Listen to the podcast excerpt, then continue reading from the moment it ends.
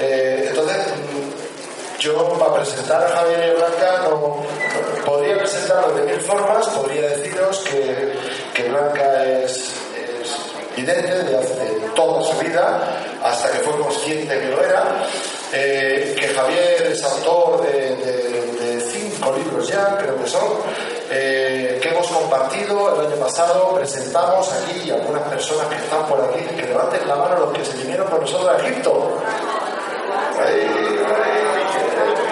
Vale, pues bueno, organizamos un viaje a Egipto el año pasado, fuimos 80 personas, fue el grupo más grande que había en Egipto, vaya escandalera con los dos autocares con bandera española por ahí. Y este año estamos organizando otro. El año pasado fuimos a, con intención de ir a Keops el 11 del 11 del 11, que ir el 12 porque el 11 una historia muy larga, y este año hemos reservado Keops el 12 del 12 del 12. Como no hay 13 del 13 del 13, este es el último que hacemos. Entonces, encantados de, que podáis venir. Hemos preparado un viaje súper económico. El, el, el turoperador egipcio lloraba cuando, cuando peleábamos con él. Son 12 días, 12 días, 1200 pero con crucero por el Nilo, bueno, bueno, aquello allí a inglés, ¿no? Y lo pasamos muy bien. Vamos a ver, todo el que quiera venir, supongo que Javier hablará un poquito de esto eh, ahora. Y bueno, pues eso, como son amigos, pues yo diría que amigos personales, ellos tienen muchísimo que dar, tienen un grupo en Barcelona impresionante, están dando eh, talleres también por toda España, no sé si en Sevilla estáis haciendo algo. Finales de noviembre tienen algo, no lo perdáis, ahora lo veréis, si queréis venir o no, ya lo veréis, ya lo veréis. Y nos vienen a hablar de la de paz y los siete grados de conciencia. Hablará, creo, primero Javier sobre este tema y después ah, eh, Blanca nos va a hablar de la gente que habla con ella. ¿Vale? Nos va a hablar un poquito de la gente que habla con ella, ya veréis qué cosa más curiosa. Entonces os dejo con Javier Pedro y Blanca.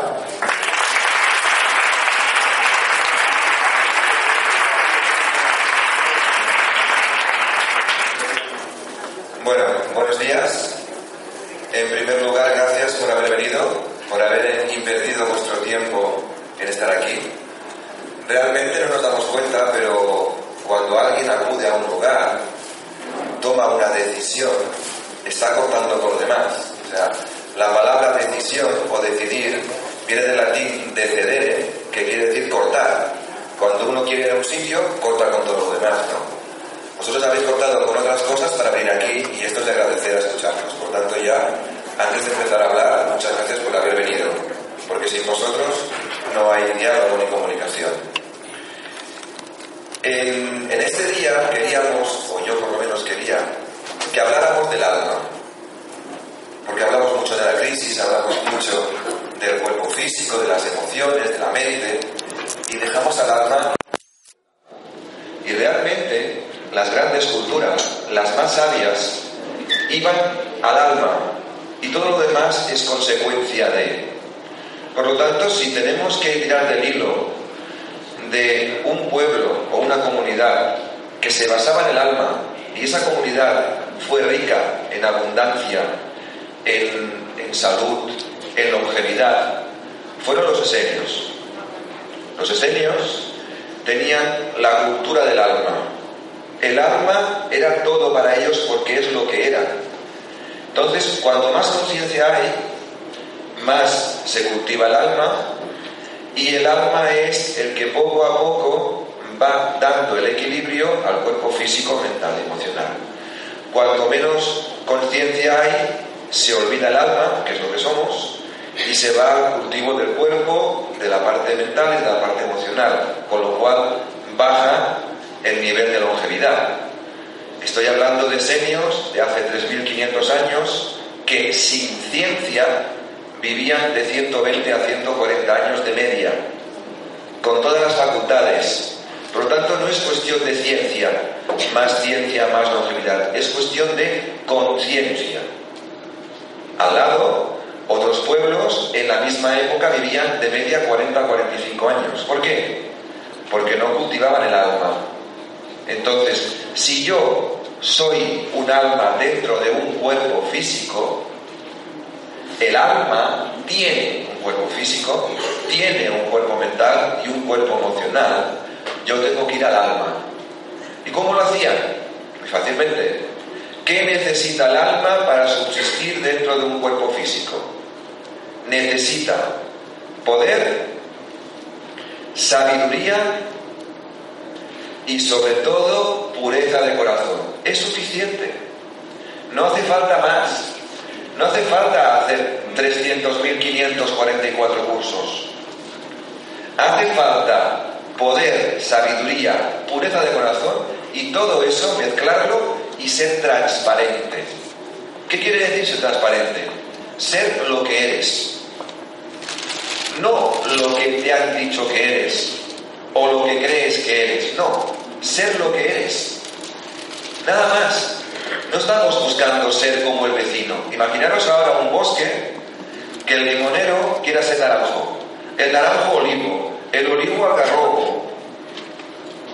No habría esa diversidad y ninguno de los árboles haría lo que tiene que hacer. ¿Qué hace un naranjo creando limones? Fracasa en su función. El naranjo tiene por semilla ¿eh? un patrón que no tiene el limonero. Entonces, ¿cuál es mi semilla? ¿Cuál es mi vocación? ¿Cuál es mi virtud en esta vida? No podemos ser todos iguales, pero sí complementarios. Ahí está la primera enseñanza esenia, el árbol de la vida. El árbol tiene tres partes, raíces, tronco y copa. No podemos cortar ninguna. Si yo ahora digo, bueno, yo paso de la parte material y me cuelgo de la parte espiritual, muy bien, corta las raíces, a ver si creces. No, cuanto yo más me enraizo en la tierra, más puedo crecer hacia arriba. Y aquí está la clave. Entonces, ¿cuál es la medida de mi alma? La paz que hay en mi interior. Nada más. Nada más. Todo lo demás es consecuencia de la paz. Muy bien. ¿Y cuándo me acuerdo de la paz? ¿Cuándo me acuerdo? Por Navidad. Punto. La paz sea contigo y con los hombres de buena voluntad. Pero después, el día 8 de enero, ya no me acuerdo. ¿Por qué? Porque es una paz falsa. Es una paz externa. Y la paz externa no es paz. Ahora mismo, en la tierra, no hay paz. Y dices, hombre Javier, no estamos en guerra, no. Es que el contrario de paz no es guerra. El contrario de guerra es control, porque paz no tiene contrario, porque paz no es dual, la paz es un sentimiento. Por lo tanto, la paz es, es como por ejemplo la compasión o la comprensión, no tienen dual. Entonces, yo no estoy en guerra porque estoy en control. Tengo un ejército armado aquí que hace que los demás no pasen. Muy bien, eso no es paz. Si hubiera paz, no habría ejército, ni habría fronteras. Entonces, enseñanza enseña, inculca a los niños que sepan entrar en su paz interna cada día y tendrás seres conscientes, con poder, con autoestima, con sabiduría, pureza de corazón y longevos. Tienes un envase físico que te va a durar 140 años. Mira lo que puedes experimentar y aprender. Muy bien. Pero ¿cómo se inculca la paz? No se inculca con palabras, se inculca con hechos, haciendo de espejo. Si tú quieres que alguien cambie, haz de espejo. Jesús hizo de espejo. Nada más. Mira la que se. Solamente vino a hacer de espejo. ¿De qué espejo? De el futuro de la humanidad, de poder ser seres crísticos. Crístico viene de cristal. Si yo soy cristal, recibo la luz y la reflejo. Crístico es cristal, luego viene cristiano y católico, que no tiene nada que ver. Porque el crístico no tiene religión, el crístico no tiene dogma, el crístico tiene conciencia. El cristiano tiene unas creencias y el católico tiene un fanatismo. Esa es la diferencia. Entonces, si Jesús se presentaba a los suyos diciendo, hermanos, la paz sea con todos vosotros, no es porque era una cortesía, era la enseñanza más grande que un esenio puede dar a los demás. Es, si yo deseo que la paz esté contigo, si la paz está en tu interior, estará en tu exterior. Si todos estamos en paz, todos estamos en armonía. Es mucho mejor decir que la paz sea contigo que buenos días, buenas tardes o buenas noches. Porque te deseo lo mejor. Pero ¿qué ocurre? ¿Alguien nos ha explicado cuando éramos pequeños qué es la paz y que la paz está en mi interior y qué es el mayor tesoro que tengo para poder hacer después cualquier cosa al exterior? No. Nos enseñan matemáticas, física y química, geografía y nos ponen, este niño es un poco inútil porque no sabe matemáticas. Primera regla para el alma, nunca potencies sus defectos. Siempre potenciaré las virtudes. Porque si un alma pequeña le saca sus defectos, la estás empezando a cultivar la falta de autoestima. Estás empezando a proyectarle un mantra de no vales, no mereces, no puedes. No. Vamos a la sabiduría y veremos cómo actuaban. A los niños siempre le resaltaban sus virtudes. Una, dos, las que tuvieran. Esa virtud, cuando crecía, pasaba a ser una vocación de vida. Esa vocación de vida es lo que venían a hacer en la tierra y entonces cuando ya tenían su vocación se convertía en una misión. Ya no hay trabajo. El trabajo en la comunidad sería no trabajaba nadie. Cada uno aportaba su vocación. Has venido para hacer esto. Muy bien, ya está. Y aquí no hay síndrome de lunes. No hay que desconectar. Porque si yo he venido a hablar en público y hablo en público durante 20 horas, estaré mejor a las 20 horas que antes de empezar. Porque mi alma se expande. Entonces, los esenios decían siempre, busca en tu vida el sentido de vivir y la simplicidad de ser. Cuanto más simple, más sabiduría. Cuanto más lo compliques, más ignorancia. Entonces, la paz para ellos tenía siete partes, siete aspectos, y cultivaban cada día un aspecto de esa paz. ¿Qué quería decir? Que en una semana, que es un ciclo menor, ellos potenciaban un aspecto de la paz dentro de ellos. Si la paz estaba dentro, la paz está fuera. ¿De acuerdo? Entonces, la mejor enseñanza que tenemos en Senia es el árbol de la vida. En el árbol de la vida enseñaban a los niños que hay siete ángeles, luego la blanca de los ángeles, porque ella los ve y yo los palpo como... ¿eh? Ella los ve, yo voy con el perro y el bastón palpando los ángeles. Hay siete ángeles del Padre Cielo, o sea, que nos conectan con la parte superior, y siete ángeles de la Madre Tierra. Pero fijaros la enseñanza porque es muy importante. Ellos trabajaban con la Madre Tierra y fijaros qué ángeles tenían. La Madre Tierra, que era el día de fiesta, el sábado, que ellos decían, gracias Madre Tierra por ofrecernos tus frutos en este huerto de la hermandad. Pero luego fijaros, el ángel de la tierra. Después teníamos el ángel de la vida, el ángel de la alegría, el sol y el ángel del agua. Fijaros, tierra, agua, aire y fuego. ¿Qué quiere decir? Que trabajamos con los cuatro elementos. Pero luego, los dos que faltan es el ángel de la vida y el ángel de la alegría. ¿Por qué? El alma nace con alegría por naturaleza. O sea, el ser humano, sin manipular, por naturaleza, es alegre. Cuando el ser humano no está alegre, algo está ocurriendo. No es normal. Y aquí es al revés. Cuando estamos alegres, digo, ¿qué te pasa hoy? No, es que es mi estado normal. Es que es mi estado normal el ser alegre. Cuando estoy triste, algo está ocurriendo en el alma que no funciona correctamente. Por eso ellos dedicaban un día al ángel de la alegría. Y luego diferenciar entre vida y vida eterna. Cuidado, vida es la vida que yo tengo ahora. Me veis en un cuerpo físico. Pero cuidado, porque cuando yo salgo del cuerpo físico, sigo estando con vida. Vida dentro del cuerpo físico o vida fuera del cuerpo físico. Por eso se distingue entre el ángel de la vida y el ángel de la vida eterna. Pero así como aquí tenemos los elementos, fijaros la sabiduría, aquí arriba tenemos el ángel de la vida eterna, el ángel del trabajo creativo, trabajo creativo. Mi trabajo es lo que mi alma me pide, no lo que hago a cualquier precio para pagar la hipoteca, no. Lo que yo puedo aportar creatividad a los demás.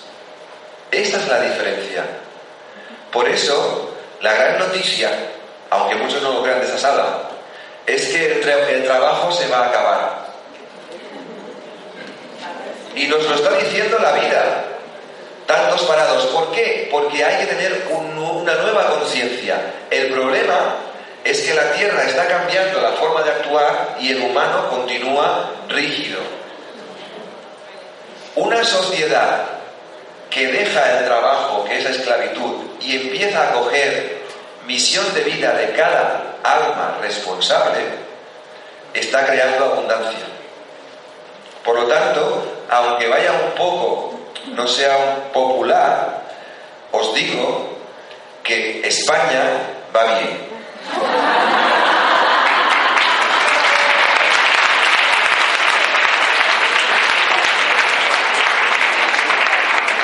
Nos costará más, nos costará más, pero va bien lo que ocurre es que puede parecer un poco mm, hacer un chiste con cosas serias, porque hay gente que lo pasa muy mal. Pero estoy hablando espiritualmente, ¿vale? Hay que unir espíritu y materia, evidentemente soy consciente. Pero he querido hacer un pensamiento distinto a los que estamos haciendo. Ahora mismo la crisis es una oportunidad de crecimiento total y no lo estamos viendo. Cuando pasen 20 años veremos lo que hemos crecido. Ahora estamos dentro de ella y no lo vemos. ¿eh? Pero fijaros aquí ¿Qué nos dicen los esenios? Para que tú puedas ser un alma consciente, necesitas tres cosas, fijaros. Hace 3.500 años. ¿eh? Poder, sabiduría, amor y paz. Poder, sabiduría, amor y paz. Lo que he dicho antes de empezar. Poder, sabiduría, amor y pureza de corazón. Muy bien. Si yo realmente ya he nacido con tú eres eh, culpable por haber nacido, ya estoy programado en negativo. Pero imaginaros en esa época cuando les decían, no, tú has venido aquí para ofrecer algo a la comunidad, potencialo. ¿Cómo? A través de potenciar su estado interior. Y la idea es la siguiente. La paz sea con todos vosotros y con el reino del Padre Celestial. El ser humano está entre el Padre y la Madre. El Padre es el universo, o como decían ellos, el océano cósmico de la vida, y la Madre es el huerto de la hermandad, donde la hermandad puede alimentarse. ¿De acuerdo? Entre el huerto de la hermandad y el océano cósmico está el ser humano. Pero ¿el ser humano lo estamos despertando correctamente o lo estamos aborregando para que sea un animal racional? Ahí está la diferencia. ¿Qué eres? ¿Un animal racional o un ser humano? Definimos animal racional, un animal con capacidad de razonar y simplemente es consciente de lo que puede percibir a través de los sentidos, lo que se ve y lo que se toca. Ser humano conectado conscientemente con la tierra y con el Padre y que sabe que justamente lo que no se ve y no se toca es lo más importante. Por ejemplo, el aire. El aire lo puedes ver, lo puedes tocar. No respires. A ver qué pasa. ¿Existe el aire? Sí, pero no lo ves. Oh, claro, pero es que un ángel no existe. ¿Que no? Ahora veremos. Pero fijaros la prepotencia humana. El ángel no existe porque no se ve. Entonces, un virus. ¿Lo has visto? Pero tú te lo crees, claro, porque el virus es más pequeño. El ángel, como te supera, como tienes tanto ego, el ángel no existe, pero el virus sí. No seamos tan inconscientes. La, en el universo solamente hay el 3% de materia, todo lo demás no se ve.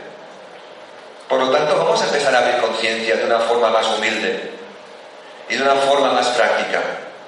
Somos niños de guardería empezando a ser seres humanos. Y vamos a hacer un poquito entender que si estamos en tercera dimensión y estamos aquí, no estamos muy evolucionados. Porque entre uno y otro nos separa un telediario y un espacio de deportes. Entonces, ¿a qué tanto ego? Vamos a soltar ese ego y decir, cada uno de nosotros que está aquí presente puede aportar algo al otro. Punto. Ni señor Don, ni Usía, ni su excelencia, nada, nada. Porque si fuera tan, tan, tan, tan sabio, no estaría aquí. ¿Eh? ¿Esto ya lo he explicado? Vale, el lunes conectaban con la paz con la cultura. Psicología es seña, la cultura vital. Psicología actual, la cultura, una porquería. Ya veis cómo está. No están dando subvenciones para la cultura. Pero para la cultura ya era vital. ¿Por qué? Porque decían, y esto puede chocar, ¿eh?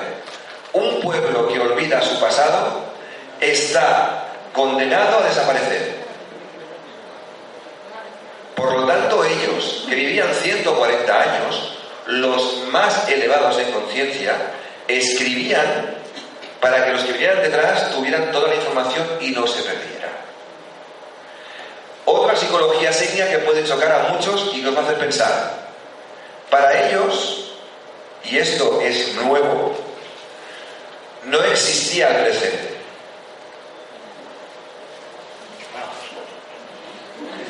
Vamos a hacer una prueba. Si yo digo ahora es presente, ya ha pasado. Ahora presente, ya ha pasado. Presente, ya ha pasado. Ellos dicen, estate siempre presente para no olvidar tu pasado. Porque tu pasado te va a hacer que el futuro sea distinto. Pero tú el presente no lo puedes coger porque se escapa, es inmediato. Entonces, que nunca quede un pasado inconsciente. Si ahora, por ejemplo, estoy hablando y alguien de vosotros está pensando qué va a hacer para comer, cuando vuelva no sabrá lo que he dicho, con lo cual su pasado, el pasado que yo he dicho, ya es inconsciente. Por lo tanto, decían, siempre cuida tu pasado, porque el pasado es un trampolín hacia el futuro. Fijaros aún, estamos años luz de, de su coherencia como almas. Eran almas viviendo en cuerpos físicos, no cuerpos físicos arrastrando almas. Esa es la diferencia.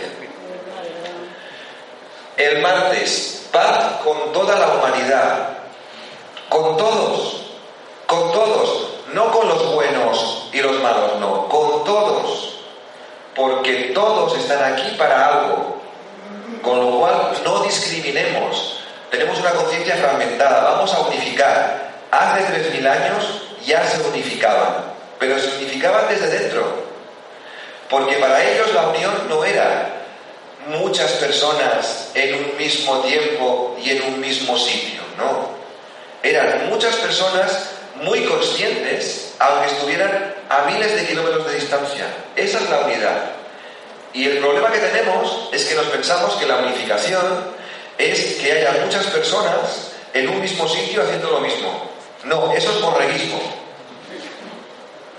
Cuando no hay conciencia, se nos puede manipular. Entonces vamos a entender que yo en casa puedo unificarme con todos los seres del planeta que estén en mi misma frecuencia. Se llama resonancia armónica. Y no hace falta que esté junto a muchas personas.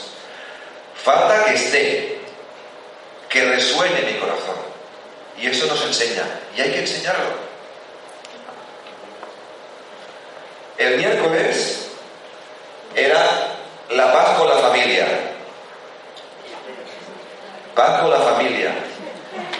Sí, paz con la familia, pero fijaros, aquí la familia es muchas veces contrincante.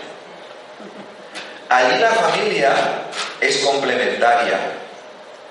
Yo tengo el mejor padre para lo que yo tengo que hacer ahora, con lo cual no es el mejor padre del mundo, es el mejor padre para mí.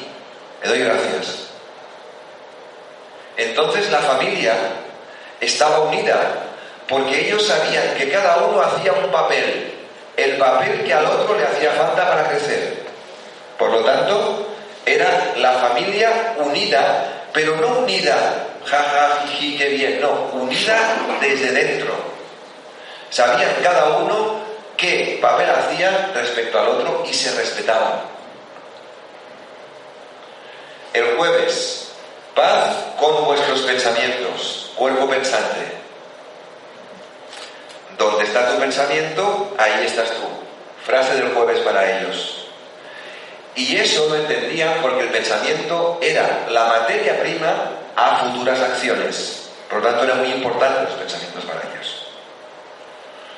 Y luego el viernes, el día que empezaba el sábado, era paz con vuestros templos físicos. Fijaros, durante la semana repasaban los aspectos de la paz, pero luego el viernes lo hacían al cuerpo físico. Si yo estoy bien con mi pasado, si yo estoy bien con la familia, si yo estoy bien con mi cuerpo sintiente, con el cuerpo pensante, yo estaré bien en el cuerpo físico y entonces yo seré transparente. A algunos no les voy a gustar, a otros sí, pero seré yo. No seré el que quieren que los demás sean, no, seré yo. Por lo tanto, ya está. ¿Y qué ocurre después?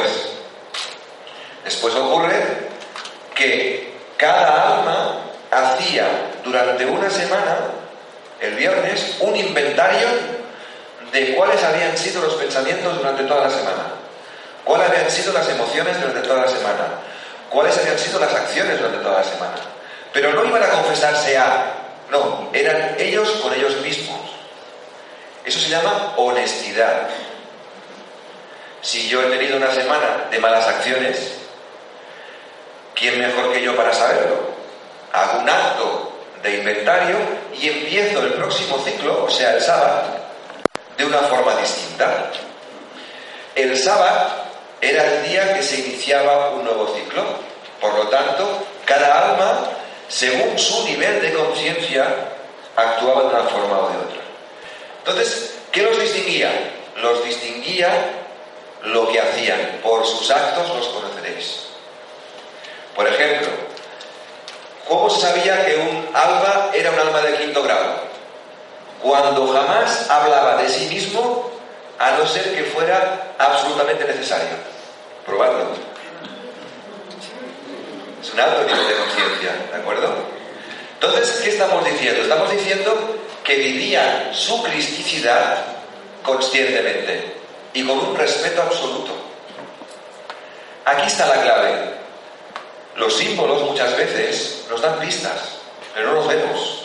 Y con esto voy a acabar, que quiero quedarme blanca. Los símbolos. La estrella esenia. La ménada. Aquí, fijaros, el mensaje de Jesús.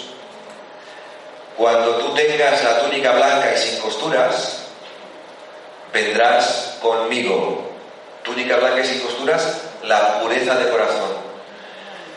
Las cinco puntas simbolizan el cuerpo físico, el mental, el todo etérico y el emocional, y cuando se unen, accedes a la conciencia crística, que es la quinta punta, el quinto nivel de conciencia. Pero fijaros, y con esto acabo, una reflexión. Aquí podemos tener toda la enseñanza a varios niveles, porque es un patrón escondido que aquí podemos entender muchas cosas. Fijaros, antes he dicho, el ser humano es el puente entre materia y espíritu. ¿Vale? El ser humano es el cuarto reino, mineral, vegetal, animal, humano.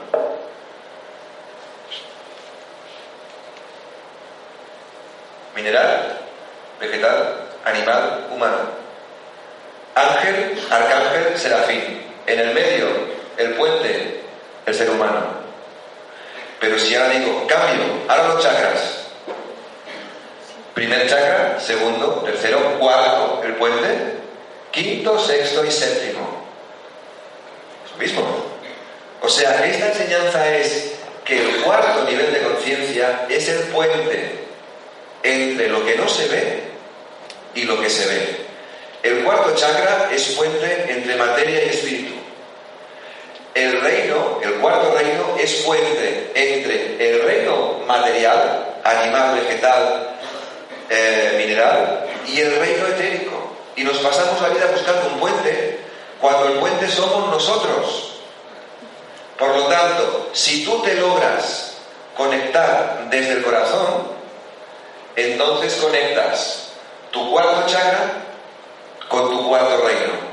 Y puedes decir, ahora sí, yo soy, yo soy un ser humano consciente y vengo aquí a aprender aquello que aún no soy consciente de lo que soy. Y vengo a dar todo lo que soy, sin peros. Por lo tanto, ¿cómo concluiríamos esto? Concluiríamos con esta frase que dice, no hay principio, no hay fin, tan solo cambio. No hay maestro y no hay discípulo, tan solo recordar. No hay bien no hay mal, tan solo expresión. No hay unión ni división, tan solo uno.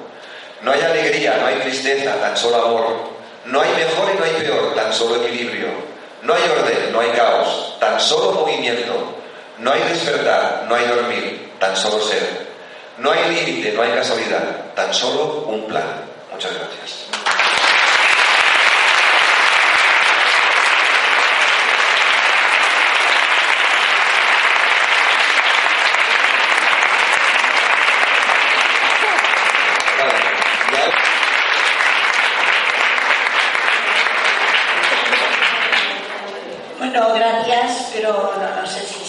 un poco Javier.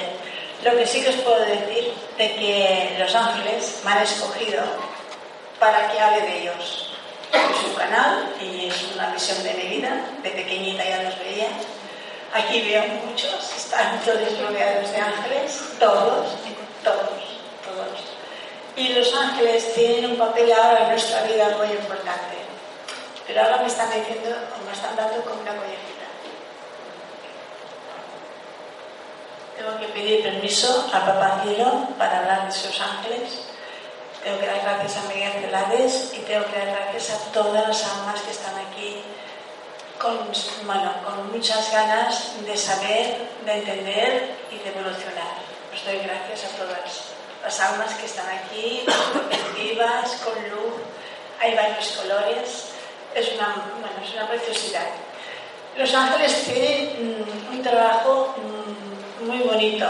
Yo lo veo porque, aparte que me lo dicen, veo que están siempre a los oídos de las personas que están a su, a su bueno, que ellos son servidores de vosotros, y están siempre diciendo, ir aquí, a Ciencia Espíritu, ir a Blanca, ir a Javier, leer este libro, no pasáis por aquí, no escuchas esto, o sea, ellos nos están cada día, bueno, nos están aconsejando, primero nos están aconsejando, Luego nos están amando, sobre todas las cosas nos están amando, porque quieren que nosotros vayamos ya a la luz, vayamos ya al final del ciclo y a la luz, a la evolución total. También os digo de que ellos mm, están todo el día y toda la noche con vosotros. Yo os pediría que les hablarais. Buenos días, buenas noches, ¿cómo estás? O sea, como si fuera un amigo o una amiga tenéis al lado vuestro ángel y ellos están esperando siempre que les decís algo. Es importantísimo que tengáis conciencia de que ellos están. Yo a veces con los ángeles los he traspasado, son como una nube, como una niebla y los traspaso. Me siento, ahí, he traspasado un ángel, pero ellos están, están siempre. A veces llevan una luz muy fuerte, llevan dos, como dos tubos de luz a la espalda, pero siempre están a nuestro lado. A veces lleváis uno o dos. Muchos de aquí lleváis dos ángeles, uno a cada lado. Luego os están pues, acompañando cada día, cada momento de vuestras vidas. Si ellos ven que vais por mal camino, os avisarán a su manera. Pero claro, ellos no ordenan nunca, ni tampoco alteran el libre albedrío. Simplemente son muy suaves y os dicen por aquí no, por allá, por aquí no, entra aquí, o ves a qué amiga que te dará un mensaje. Ellos siempre están al tanto de nuestras vidas, al tanto de nuestras también amarguras, de nuestras penas, de nuestros vacíos. Y ellos intentan, intentan siempre que tengamos un camino abierto a la luz, porque es la única cosa que nos puede ayudar en esos momentos. Pero no hacemos caso, porque no los vemos. Ellos están, os puedo asegurar que están día y noche, os están amando. Yo llega un momento que los amo tanto, es que los amo tanto porque veo su trabajo, que hasta le dije a Javier un día, es que les daría comida, les daría pan y jamón, ¿no? Quiero alimentarlos porque pienso, si no comen en todo el día. Y yo os diría de que tenedlos presentes. Cada arcángel, pues ellos dictaminan un, un plan de vuestras vidas. Pero el ángel guardián, el ángel que tenéis a vuestro lado, no tiene nombre, no tiene un sonido, un sonido musical pero está siempre a vuestro lado. Si tenéis algún dolor, si tenéis algún problema, ellos intentan buscar los ángeles que os puedan ayudar también. El arcángel Rafael por un dolor, si tenéis algún problema con algún hijo, el arcángel Gabriel, el arcángel Gabriel desde el que... Vente un poco hacia la luz.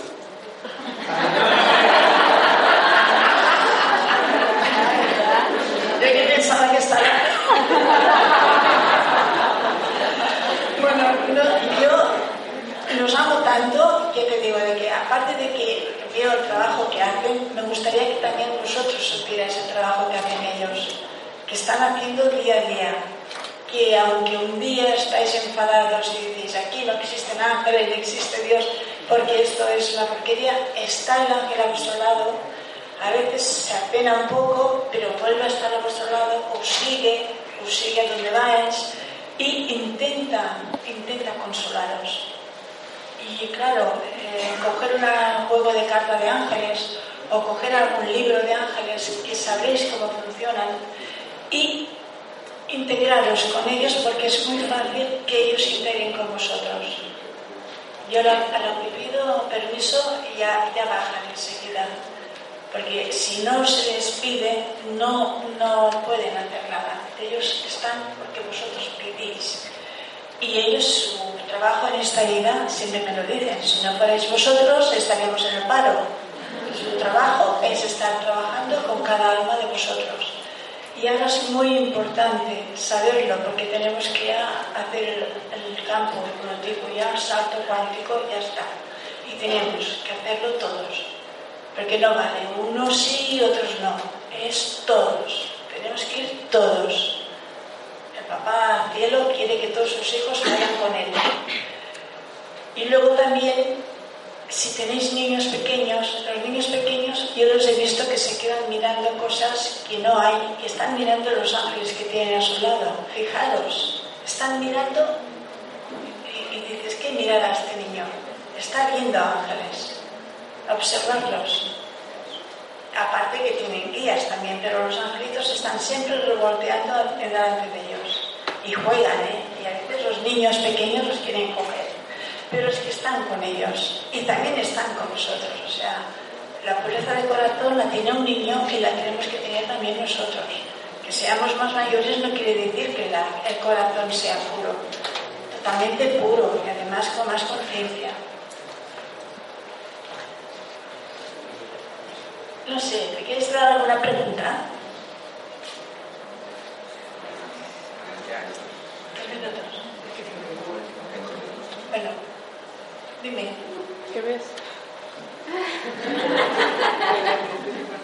Dime, dime. ¿Qué, qué ves? Digo.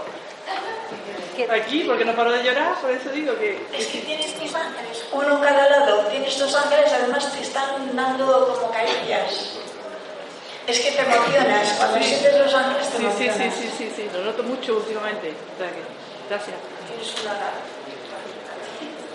Bueno, veo muchos que tienen dos ángeles, ¿eh? Dime. llamándolos con muchísimo amor.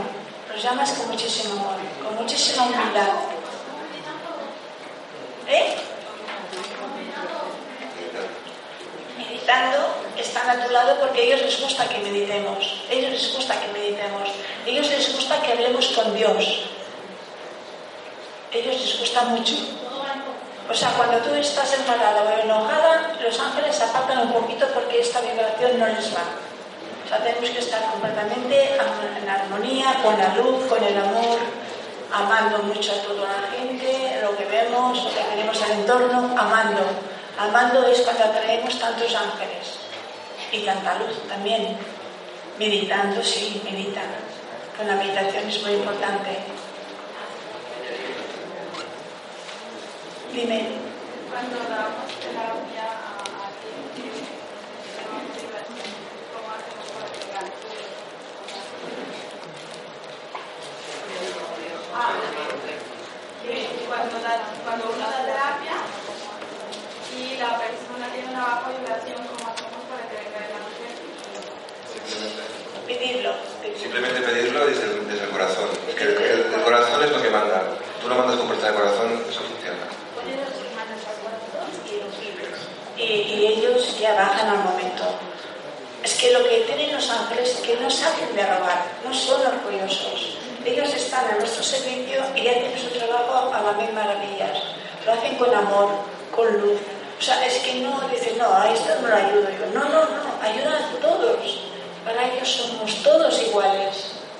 ¿Qué sentimiento recibiríamos de los ángeles cuando estamos en meditación interior? Totalmente amor. Es que ellos son amor. Y a veces lloras y no sabes por qué te emocionas.